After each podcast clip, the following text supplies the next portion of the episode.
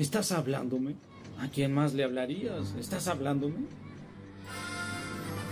Radio Mujer 927 Camino. A donde vamos no necesitamos caminos. y Androide Pop No son los androides que buscan. No son los androides que buscamos. presentan Cinema Pop. Bienvenidos a Jurassic Park. A la grande le puse cuca. Con Naum Andrade, Y yo. Yo soy.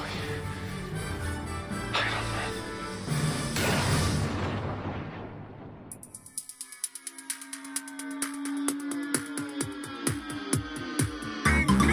Man. Sean bienvenidos en este sabadito en Cinema Pop en Radio Mujer 92.7 de FM. Mi nombre, Naum Androide. Y recuerda, recuerda que nos puedes seguir en nuestras redes sociales. Me encuentras como Naum Androide en Instagram. Y también me encuentras como Cinema Pop en TikTok y en Facebook. Danos una seguidita ahí en, TikTok. Estamos creciendo bastante bien. Y tenemos muchas noticias para ti en este sabadito. Y bueno, le quiero dar un saludote a Esmeralda Cano, mi amadísima productora, y al señor de señores, Dago Camacho, que hace posible que estemos aquí en Radio Mujer. Vamos iniciando con las noticias en este sábado, que tenemos un invitadito por ahí, una colaboración aquí en Cinema Pop. Tráiler de Madame Web. Esta semana salió el tráiler de la película Madame Web que está produciendo por Sony en coproducción con Marvel Entertainment, pero que no tienen que ver con el MCU, con el universo cinematográfico de Marvel.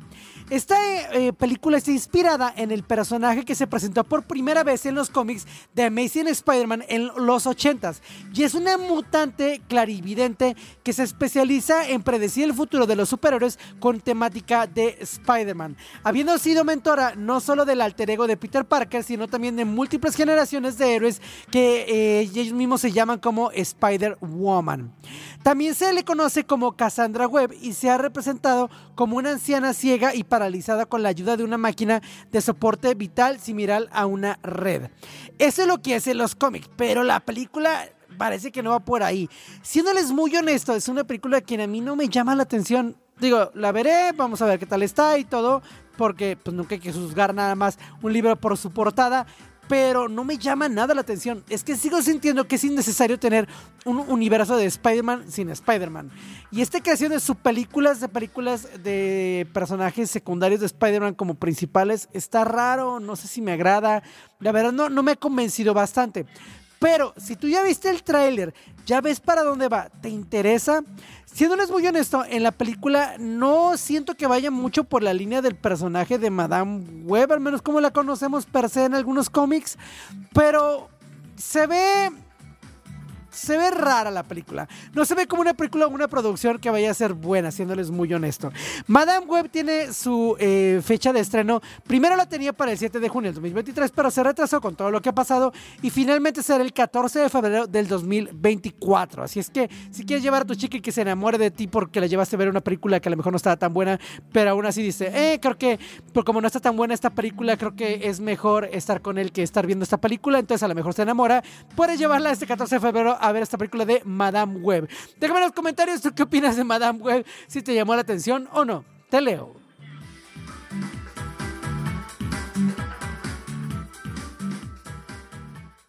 Trailer de Garfield fuera de casa. Esta semana también se estrenó el tráiler de la película Garfield fuera de casa, que está dirigida por el cineasta detrás de Chicken Little y Las locuras del emperador. Eso puede que prometa, puede que prometa las películas. La película de eh, Las locuras del emperador es una de mis películas favoritas de esa etapa de Disney. Me divierte muchísimo esa película. Pero bueno, eh, después hablaremos un poquito más de las curiosidades de esta, de esta película. Por otra parte, la película de Chico Little es buena película. El tráiler nos muestra cómo es el origen de Garfield, de dónde viene Garfield, cómo se conoce con John y también nos va a ver a un vistazo de algo que a lo mejor no habíamos visto nunca, que era el papá de Garfield, que se encuentra ya cuando llega a una edad adulta al papá de Garfield. Esta película es protagonizada en inglés por el señor Chris Pratt como Garfield, Harvey Guillén como Odie, Samuel L. Jackson como Vic y Hannah Weinman. Hay varios más actores que se encuentran en esta película. La película no parece ser mm, necesariamente mala, pero tampoco se me hace que a mí me llame muchísimo la atención. En lo personal, creo que las adaptaciones de Garfield a la pantalla grande no me han convencido bastante. Ya tuvimos distintas adaptaciones y no me han agradado bastante. Me gustaba muchísimo la serie y leía mucho el cómic. Pero las adaptaciones se han quedado un poco cortas. Si tú ya viste este trailer, me encantaría que me dijeras qué es lo que a ti te parece. Por otro lado, en cuanto a la parte de actores de doblaje, Luis Leonardo Suárez es el que se encargará de darle vida a la voz de- del señor de Garfield y Edson Matus a John. Y como Vic, que es el eh, personaje de Samuel L. Jackson, será Jorge Vadillo. Esperemos que esta película sea de su agrado y se llega el 16 de febrero del 2024 en cines. Por ahora ya puedes ver Garfield la película y Garfield 2 en Disney Plus. Me encantaría que me dejes en los comentarios si a ti te interesa o no ver esta película de Garfield. Warner en problemas serios. Hablar de que Warner o DC Studios tienen problemas serios es algo que ya es pareciera el pan de cada día. Pero es que han pasado cosas muy curiosas. Hace un tiempo hablamos acerca de eh, la cancelación y realmente eliminación que nadie pudo ver de la película que ya estaba por terminarse de la película Batgirl. Y después también pasó lo mismo con la película Scoop, que era una adaptación de, de un spin-off de Scooby-Doo. Y bueno, después llegó la cancelación y muerte también de la película Coyote vs. Acme. Que esto se hace mucho porque aunque la película ya esté terminada, ellos quieren eh, deducir impuestos de alguna manera y una manera de hacerlo es cancelar un proyecto y que nadie lo vea y no ganar nada de dinero con él y ent- entonces se le regresa el dinero de esa producción. Pues bueno, esto ya causó un problema porque ya llevamos tres películas que les pasa lo mismo en muy corto tiempo y eso creó un, un problema muy grande que según The Hollywood Reporter, después de este y otros casos parecidos, han sido varias, varias personas que se han puesto en contacto con sus representantes para que hagan un quilombo y digan, ¿sabes qué? No quiero trabajar con Warner, desde directores, actores, porque dicen, oye, voy a pasar mucho tiempo de mi vida trabajando en una película y Warner la puede cancelar y que no salga y que se eche a perder todo mi tiempo de trabajo, tanto como director deja algo malo porque te deja una mancha sin que la gente haya visto la película acerca de si era buena o mala. Y como actor también pasas demasiado tiempo. Si bien te pagan, pero no estás generando un currículum que la gente pueda ver. Entonces la gente empezó a comentar a los agentes que no querían trabajar con Warner. Al parecer esto hizo eco y ahora la película de Coyote versus Acme al parecer sí podría ser estrenada, pero va a ser vendida a otro estudio, lo cual deja más o menos bien a Warner, pero no necesariamente porque esta tendencia de hacer películas y después venderlas no es algo muy bueno. La película de Coyote vs. Acme trata acerca del coyote, eh, básicamente demandando a Acme por todos los productos que no han sido buenos para él. Pero bueno, me encantaría que me dejes en los comentarios tú qué opinas de toda esta situación. Te leo. Regresamos después de este cortecito comercial que tenemos una colaboración con Atomo Network. Espero que les agrade. Es tiempo del intermedio y preparar palomitas. Regresamos. Cinema Pop.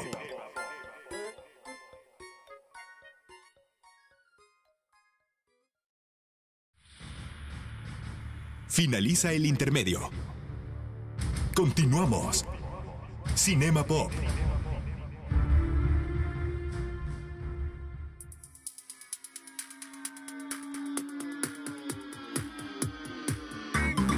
Estamos de regreso en Cinema Pop en este sabadito y los voy a dejar con una colaboración de mis amigos de Atomo Network, los cuales estuve platicando y me gusta lo que hacen y quise traerlos el día de hoy aquí a Cinema Pop para que escuchen. Ellos nos van a estar dando unos 107 datos de dos películas, este, de, bueno, dos franquicias muy interesantes. Así es que los dejo con ellos aquí en Cinema Pop, Radio Mujer 92.7 de FM. ¡Vámonos!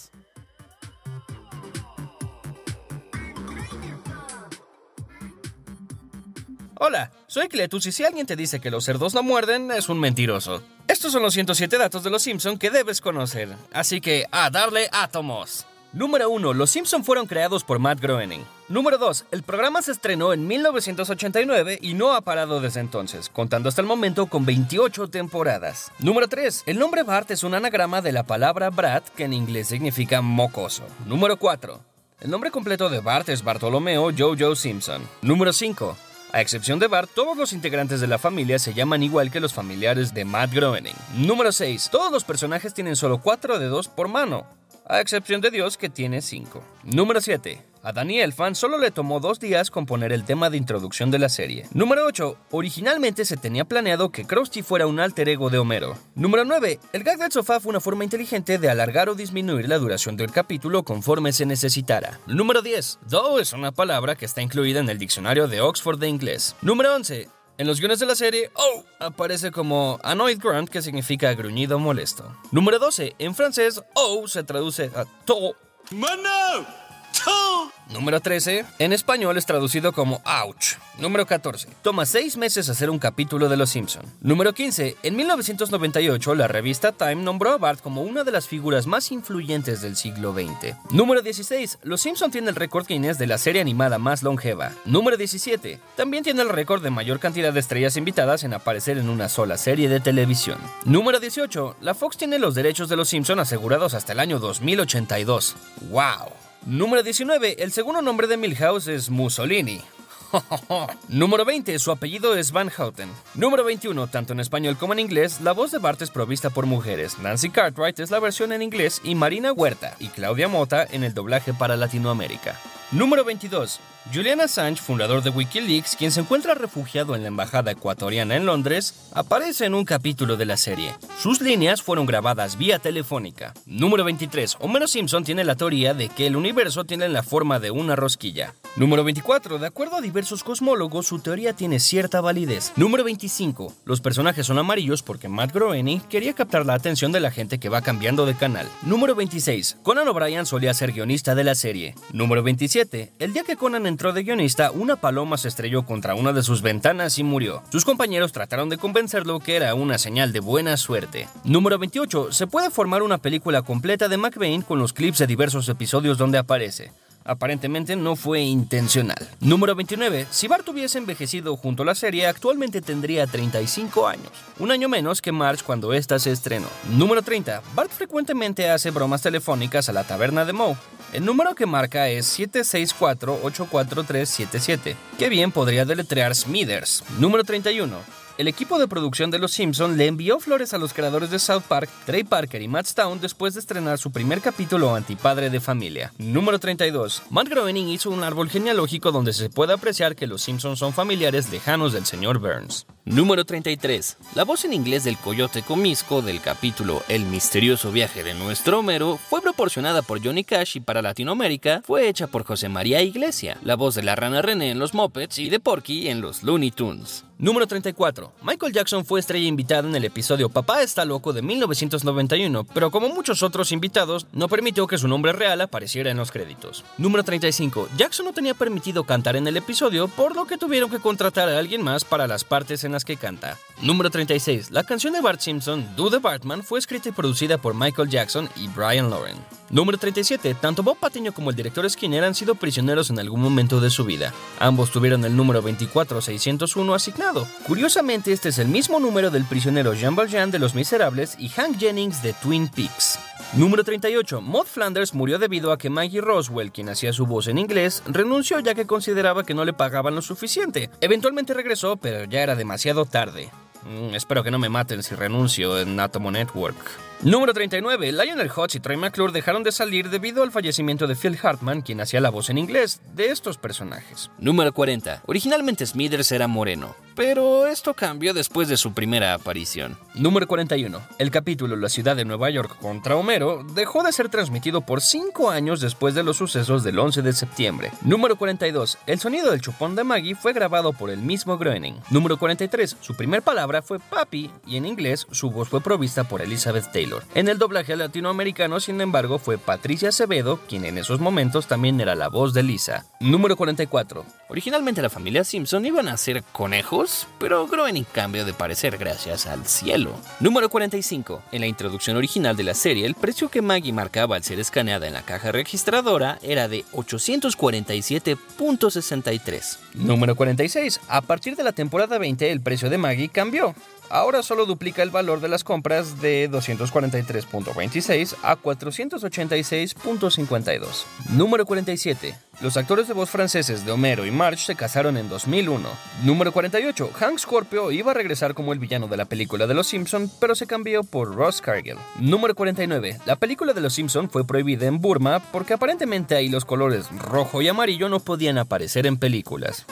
Qué ley tan extraña. Número 50. Paul y Linda McCartney accedieron a aparecer en el capítulo Lisa la vegetariana con la condición de que Lisa siguiera siendo vegetariana por el resto de la serie. Número 51. A Mouse le dio el apellido Sislak para que sus iniciales fueran MS, permitiendo así que fuera uno de los sospechosos de haberle disparado al señor Burns. Número 52. En la versión para países árabes, Homero bebe refresco en vez de cerveza y come salchichas de res en vez de hot dogs. Número 53. El dueño de la tienda de cómics se llama Jeff Albertson. Número 54. Lisa cumple 8 años en dos episodios diferentes. Número 55. El expresidente de los Estados Unidos, George Bush, dijo una vez que las familias americanas deberían ser menos como los Simpsons y más como los Waltons. Número 56. La entonces primera dama, Barbara Bush, dijo que los Simpson era la cosa más tonta que había visto en su vida. En respuesta a esto, Marge Simpson le escribió una carta bastante elocuente. Número 57. El O de Homero está basado según Dan Castellaneta, quien hace su voz en inglés, en el Do que hacía Jimmy Layson en las películas del Gordo y el Flaco. Número 58. En 1997, como parte de un concurso organizado en conjunto con Pepsi, se construyó una versión real de la casa de los Simpson. Me pregunto quién ganó. Número 59. En 2007, para promocionar el estreno de Los Simpson, la película, diversos 7-Eleven fueron transformados en Quickie Marts, donde se vendían productos temáticos de la misma. Número 60. Hasta la fecha, Bart Reprueba ha sido el episodio con mayor audiencia. Número 61. La Gran Simpsina ha sido el capítulo con menor audiencia. Número 62. Los actores de voz en inglés ganan 300 mil dólares por episodio. ¿What? Número 63. El Ciudadano Kane es la película que más veces ha sido referenciada en la serie. Número 64.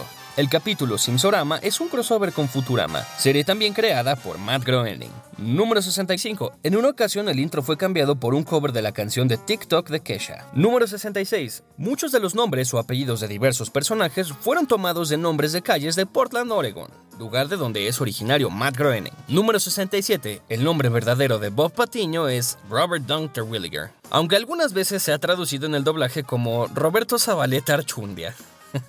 Número 68. Matt Groening escogió el nombre de Springfield para la ciudad ya que hay muchas ciudades con este nombre en Estados Unidos y quería que se sintiera como si pudiese ser de cualquier lugar. Número 69. La primera palabra de Lisa fue Bart.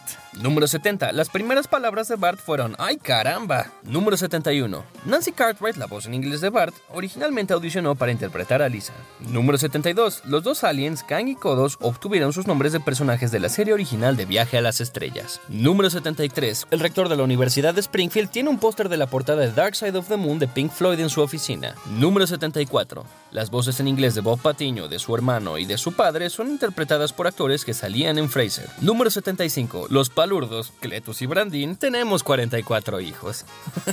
Número 76. El cómic de Bart, Papá Enojado, tuvo que ser dibujado por el hijo de uno de los animadores, ya que les costaba trabajo lograr que pareciera que fue hecho por un niño. Número 77. Pete Townsend de The Who no quiso dar su voz en el capítulo en el que aparece, así que su hermano Paul Townsend lo reemplaza. Número 78. El conejito de peluche de Maggie es el protagonista del cómic Life in Hell de Matt Groening. Número 79. La combinación del casillero de Bart es 36-24-36. Número 80. Javier usa la camisa de Homero de su equipo de boliche Los Amigos del Pino. Número 81. Los números de la combinación de casillero es el número de teléfono que se menciona en la canción de ACDC Dirty Deeds Done Dirt Cheap. Número 82. Hay un mapa de Springfield dentro de la jefatura de policía. Se puede apreciar que tiene la misma forma de la Constantinopla medieval. Número 83. Muchos personajes tienen la inicial J en su segundo nombre. Número 84. El primer episodio de Los Simpson que se transmitió en Estados Unidos fue el especial de Navidad. Número 85. En conmemoración del estreno del capítulo 500, se organizó un maratón de la serie y se invitó a la audiencia a intentar romper el récord de mayor cantidad de tiempo viendo la televisión. Número 86. Una de las cosas que escribe Bart en el pizarrón en los intros de la segunda temporada es No soy una mujer de 32 lo que es una referencia a que su voz en inglés es provista por Nancy Cartwright, que tenía 32 años en ese entonces. Número 87. Dustin Hoffman hizo la voz en inglés de un maestro sustituto, pero no quiso aparecer en los créditos. Número 88. En los estudios Universal se puede comprar cerveza Dove en tres variedades diferentes. Ay, me pregunto si tienen cerveza FOD. Número 89. Las playeras de Bart Simpson fueron prohibidas en varias escuelas durante la década de los 90. Número 90. Ned Flanders tiene 60 años de edad.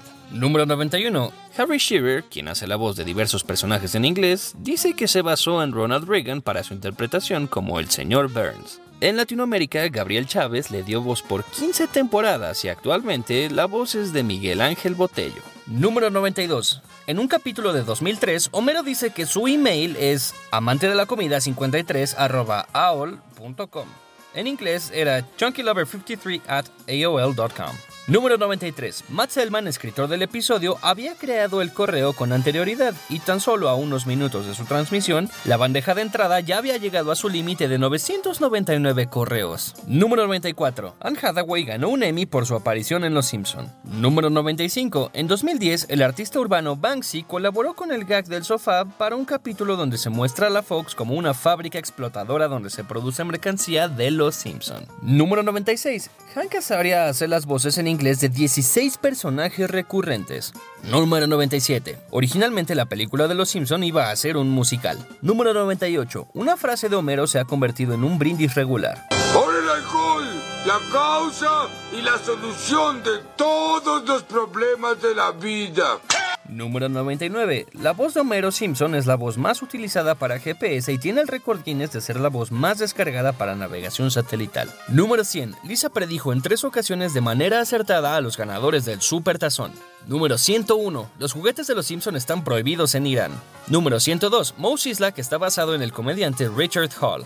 Número 103. Los Simpson empezaron como un pequeño segmento del show de Tracy Ullman. Número 104. Originalmente el programa iba a estar enfocado en Bart.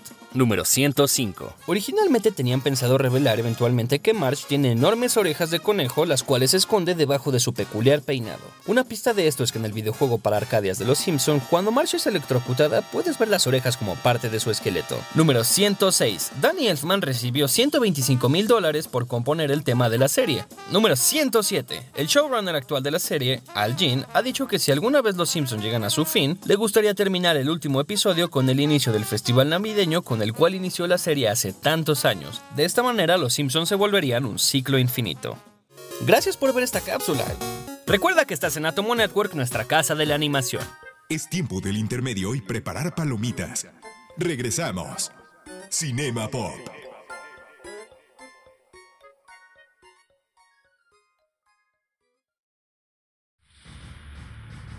Finaliza el intermedio. Continuamos. Cinema Pop.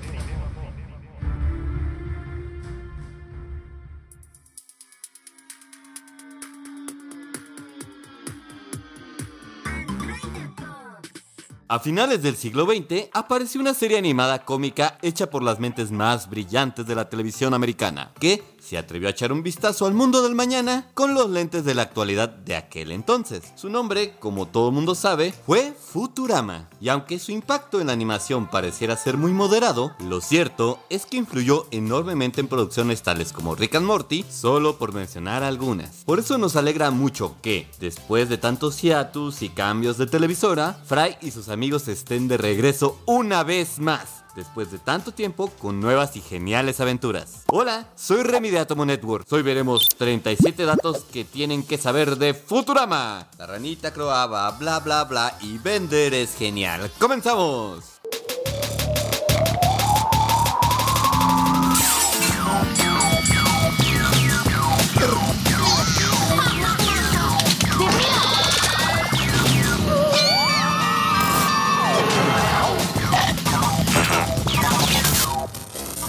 Uno. No está de más recordar que Futurama es una serie de animación para adultos creada por Matt Groening y David X. Conan. Se estrenó el 28 de marzo de 1999 en el canal Fox y tras su cancelación en el 2003, Futurama continuó con cuatro episodios especiales que se estrenaron directo a video en 2007. Posteriormente, en 2010, regresó como una serie regular en el canal Comedy Central hasta 2013. No fue hasta febrero del 2022 en que se anunció su triunfal regreso al servicio de streaming Hulu. Número 2. La nueva temporada de Futurama fue producida por la 20 Television Animation, que es propiedad de Disney, en colaboración con Road Draft Studios. 3. Técnicamente calculo con el pecho y sospecho con el pensamiento que esta sería la octava temporada de Futurama. 4. Desde que Comedy Central transmitió el último capítulo de Futurama en 2013, este programa estuvo una década en pausa, razón por la cual Hulu en su sitio oficial dice que Futurama estuvo criogenizado en el hielo por 10 años, haciendo una obvia referencia a la situación que desencadena esta serie. Recordemos que Fry, un repartidor de pizzas del siglo XX, termina accidentalmente dentro de una cámara de criogenización que lo mandará directamente al año 3000. 5. Algo que sin duda emocionó a los fans cuando se anunció la nueva temporada de Futurama fue que el elenco original volvería a hacer las voces de Fry y sus amigos. No obstante, se especulaba que el actor John DiMaggio, que hace la voz de Bender, no participaría en el proyecto. Por fortuna, la productora llegó a un acuerdo con DiMaggio y este aceptó interpretar a Bender una vez más. Me pregunto si este trato tendrá algo que ver con juegos de azar y mujerzuelas. 6. Esta nueva temporada contará con 20 episodios. Algunos de los títulos ya se filtraron y tendrán nombres tan jocosos como Stream Imposible, Furia en contra de la vacuna, Zap es cancelado, El Príncipe y el Producto, Hijos de un Pantano Menor, Sé lo que hiciste la Navidad pasada y los parásitos regresan. Los capítulos nunca acaban. Mucho que ver y vamos al dato 7.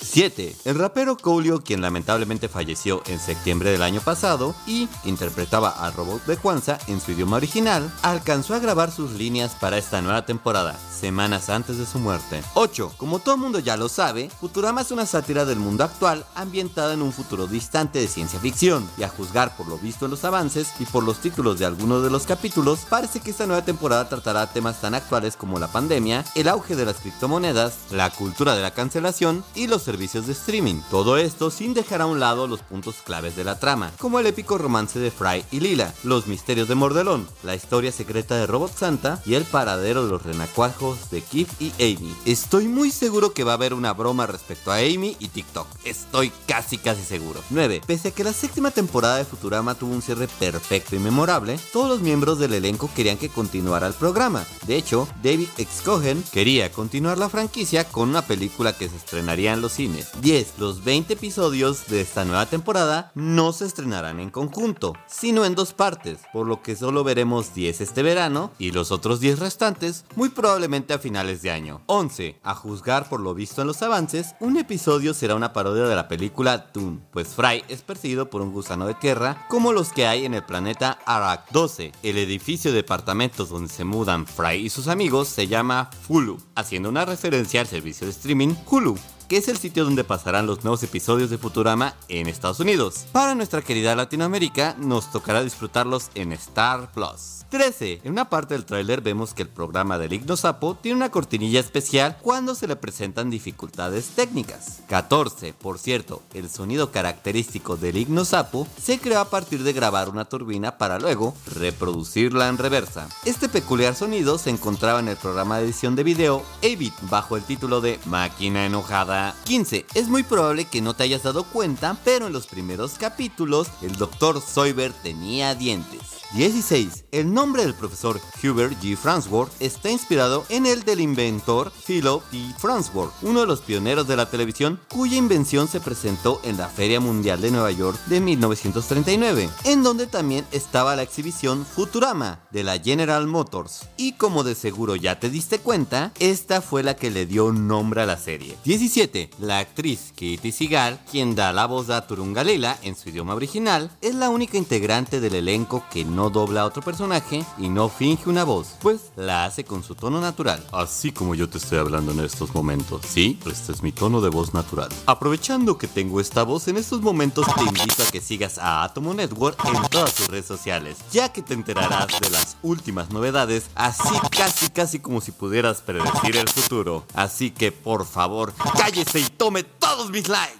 Continuamos. 18. Durante una de las múltiples cancelaciones, los creadores del programa, no sé si en broma o en serio, dijeron que, de no haber sido cancelados, estos hubieran hecho una parodia de la película de Martin Scorsese, Pandillas de Nueva York, a la que titularían Pandillas de Nueva Nueva York. 19. Uno de los creadores de Futurama tuvo que cambiar la letra de su segundo nombre, pues la X de David X Cohen es en realidad una letra S. Rayos, debía haber sonado como un idiota todo este tiempo. Esto porque, cuando este guionista tuvo que unirse al gremio de escritores, descubrió que uno de los miembros ya se llamaba igual, así que aprovechó esta situación para cambiar una de sus iniciales por una X, ya que este le pareció que así su nombre sonaría más autor de ciencia ficción. 20. En el capítulo La suerte los Fry, que es el número 10 de la tercera temporada, mientras Fry pasea por las calles de la vieja Nueva York, este grita, Howard Stern está sobrevalorado. Este comentario se hizo porque Billy West, el actor que interpreta a Fry en su doblaje original, fue parte del elenco del programa de radio de Howard Stern durante mucho tiempo, pero se salió luego de una fuerte discusión con el locutor. 21. Para interpretar al Dr. Soyber, el actor Billy West tomó inspiración de la actuación que hizo Lou Jacobi en la película El diario de Ana Frank de 1959. 22. Para modelar a Bender, Matt Groening se inspiró en el robot Necron 99 de la película animada de 1967 Hechiceros de Ralph Bakshi. Sí, no está tan inspirado en Homero Simpson como muchos piensan.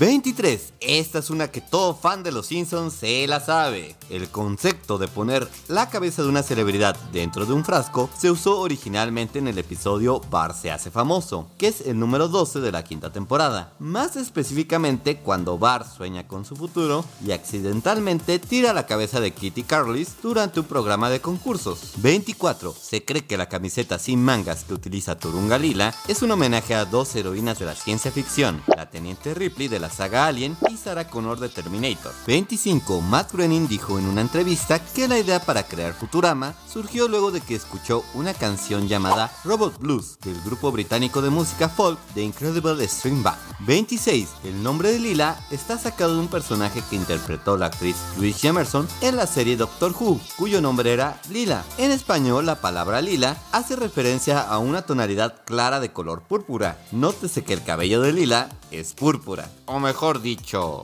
lila. 27. David X. Cohen es un fanático del juego de mesa Calabozos y Dragones, al grado de que ha homenajeado a esta franquicia en distintas ocasiones en Futurama. De hecho, la película El juego de Bender está dedicada a la memoria de Gary Gigat, que es uno de los creadores de este juego. 28. El nombre del robot Bender parece ser un homenaje a uno de los personajes de la película The Breakfast Club de 1985, John Bender, que fue interpretado por Jude Nelson. Matt Groening es fanático de esta película, no tiene ni idea. Hay un montón de referencias a esta en distintas series de Matt Groening, entonces si no lo has visto, ¿qué estás esperando? 29. El alienígena que aparece en las noticias, Morbo, está modelado a partir de una de las criaturas que salen en la película de serie B de 1957, La invasión de los hombres del espacio.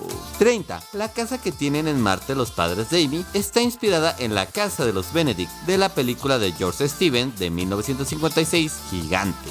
31. Pese a que Lila es una mujer fuerte e independiente, un chiste recurrente en Futurama es que ella siempre termina dentro de un matrimonio fallido y de corta duración. Antes de su última cancelación, Lila estuvo casada 6 veces, 7 si contamos un matrimonio que tuvo en una realidad alternativa. 32. En la mitología griega, Hermes era el mensajero de los dioses. Esto hace que el nombre del personaje, Hermes, el contador de la empresa Planet Express, sea más que apropiado. 33. Si te fijas bien, Bender guarda cierto parecido con el robot que está en la entrada de la tienda de cómics, el calabozo del androide. Sí, es a donde Bart va a comprar sus cómics en Los Simpson. 34. Planet Express es un servicio de paquetería. Sin embargo, muy pocas veces los vemos entregando algo en el transcurso de la serie. No sé ustedes, pero buenos, buenos en lo que hacen, quizás no. Aunque eso sí, siempre nos divertirán con sus aventuras. 35. Tal vez ustedes sean demasiado jóvenes para recordarlo, pero Futurama tuvo un videojuego. Este salió en agosto de 2003 para las consolas de Xbox y PlayStation. Y pese a no ser un juego tan bueno, está repleto de secretos y huevos de Pascua que algunos literalmente tardaron décadas en descubrirse. 36. A juzgar por lo escuchado en los avances, el elenco original que dobló a Futurama al español latino durante las primeras cuatro temporadas está de regreso. Pues Benjamín Rivera regresa como Fry, Alejandra de la Rosa vuelve como Lila, Humberto Vélez y César Roto repiten sus roles como el profesor Franzburg y Bender Rodríguez. Y bueno, están casi todos, exceptuando a Carlos Águila, que interpretó al Dr. Soyber ininterrumpidamente durante 7 temporadas. La razón de esto es que este decidió retirarse del mundo del doblaje en el año 2021. En su lugar tendremos a Ulises Mainardo Zavala, el cual probablemente conozcas por ser gazpacho en Chowder. 37. La nueva temporada de Futurama estará disponible en México este 24 de julio por el servicio de streaming Star Plus y en su país original debemos recordar que estará en Hulu. ¡Qué emoción! ¿Cuál es tu capítulo favorito de Futurama? ¿Qué otro dato nos faltó? ¿Crees que esta nueva temporada marque un antes y un después para la historia de la animación?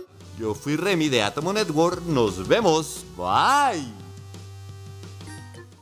Es tiempo del intermedio y preparar palomitas. Regresamos. Cinema Pop.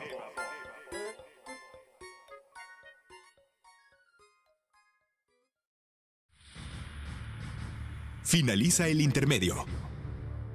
Continuamos. Cinema Pop.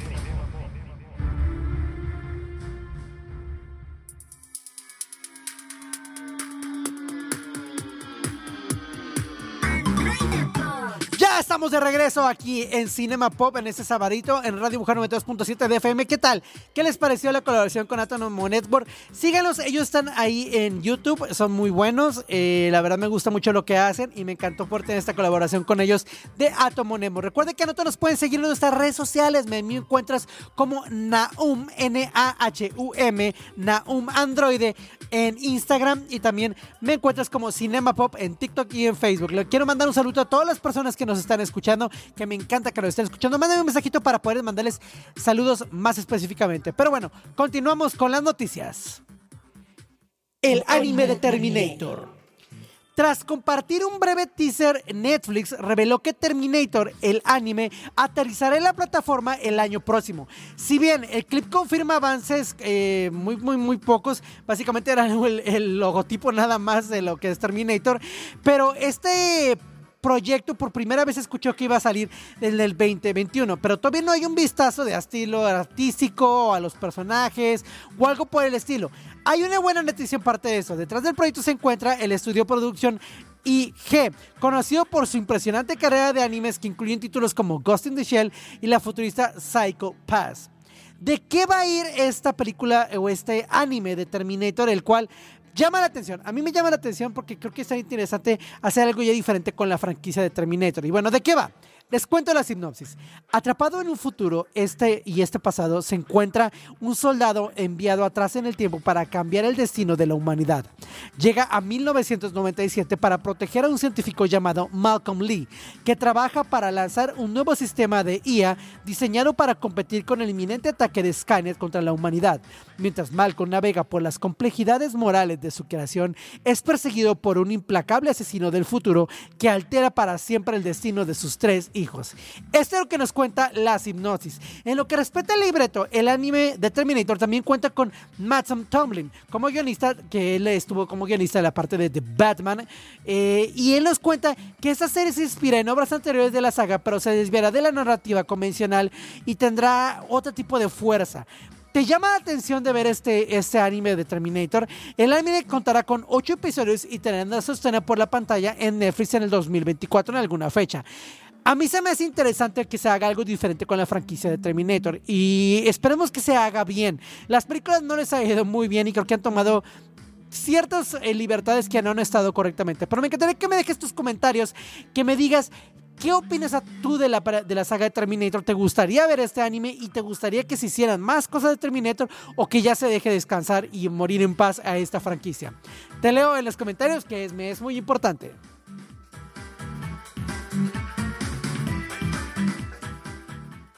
Loki.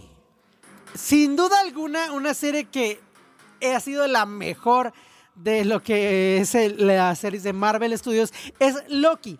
Y es que este final de la temporada que puede ser final de la serie, da un cierre completo y hermoso hacia el personaje. Si no has tenido la oportunidad de ver la serie de Loki, porque es, eh, a lo mejor el sencillo ya me está cansando, créeme que los comentarios de todas las personas y todo lo que la hemos visto vale completamente la pena esta serie. Tom Hiddleston como Loki es un gran actor, pero aparte la historia está muy buen hecho. Recordemos que muchos de los escritores que también han estado en series como Ricky Morty están aquí en Loki. Y de hecho hay varias cosas muy similares con lo que ha pasado entre Ricky Morty y Loki con una curva finita o en este caso una línea del tiempo sagrada, alguien que aísla las cosas de la Tierra, eh, de la línea temporal normal, lo hace también en Ricky Morty, pero no estamos aquí nada más para hablar de esas similitudes con Ricky Morty, que bueno, también tuvo un capítulo final, bueno, ahorita de mediado temporada muy bueno también Ricky Morty, pero Loki fue una serie que realmente agrada bastante. El ver el camino de cómo llega de un villano a convertirse en algo distinto es algo muy bueno. Y creo que es una serie que está muy bien construida y que a lo mejor eh, en un futuro puede traer otras ramificaciones bastante positivas. Desgraciadamente con todo lo que ha pasado con Jonathan Mayers, el que hace Kang, ya se siente raro qué es lo que va a pasar en un futuro con él. Pero es que inclusive la actuación de este actor, eh, como He Who Remains y como Victor Timely y como Kang, es muy, muy buena. Le recomiendo mucho la serie. Si no la has visto, tienes que verla. Pero por otro lado, también hablemos acerca de que Loki regresará o no regresará. El final de la serie lo deja muy eh, entreabierto y no. Hay gente que dice que es un final perfecto y que no debería de seguir. Y hay otros que dicen que es algo que nos puede dar un poquito más de él en un futuro. Me encantaría que me dejes en los comentarios qué te pareció y a ti te gustaría ver algo más de este personaje en un futuro de Marvel. Te leo. No lo abras. El cine de terror todavía está vigente, todavía no pasaban, ya pasó el Halloween, pero todavía no pasan las películas de terror y ya viene próximamente una película que se estrena el 7 de diciembre en las salas de cine llamada No lo abras. ¿De qué va esta película No lo abras? Nos cuenta la historia de Sam, una adolescente hindúamericana que vive en un tranquilo suburbio con sus conservadores padres. Las inseguridades culturales de Sam crecen debido a su ex amiga Tamira, que misteriosamente lleva consigo un frasco de vidrio vacío todo el tiempo. En un momento de ira, Sam rompe el frasco de Tamira y se desata una antigua fuerza demoníaca que secuestra a Tamira y Sam la busca siguiendo el rastro de un joven que realizó un ritual mortal, hasta que la entidad demoníaca comienza a acecharla y asesina a su novio y destroza su realidad con visiones aterradoras. Sam debe de unirse con sus padres y su comprensiva maestra para salvar a Tamira y poner fin al terror. Es una película que ha recibido muy buenos comentarios en las funciones de prueba y que está teniendo comentarios acerca de que es una película fresca, que tiene un giro distinto a lo que son las películas de terror y eso puede ser algo fresco y algo bueno. Creo que el cine de terror necesita reinventarse. No lo abras es algo que creo que llama la atención y que puede estar inspirando un poquito en una historia también japonesa eh, del mismo nombre. O no lo abras jamás, se llama No lo abras jamás. Pero por ahí toma un poquito de esta inspiración. Me encantaría que me dejes en los comentarios si te llama la atención ver esta película, que recuerda que ya está próxima a estrenarse el 7 de diciembre y que va a ser algo que promete ser algo muy bueno. Yo vi el y pareciera que sí va por un buen camino, pero me encantaría que me dejes tus comentarios para saber si a ti te gustó o no.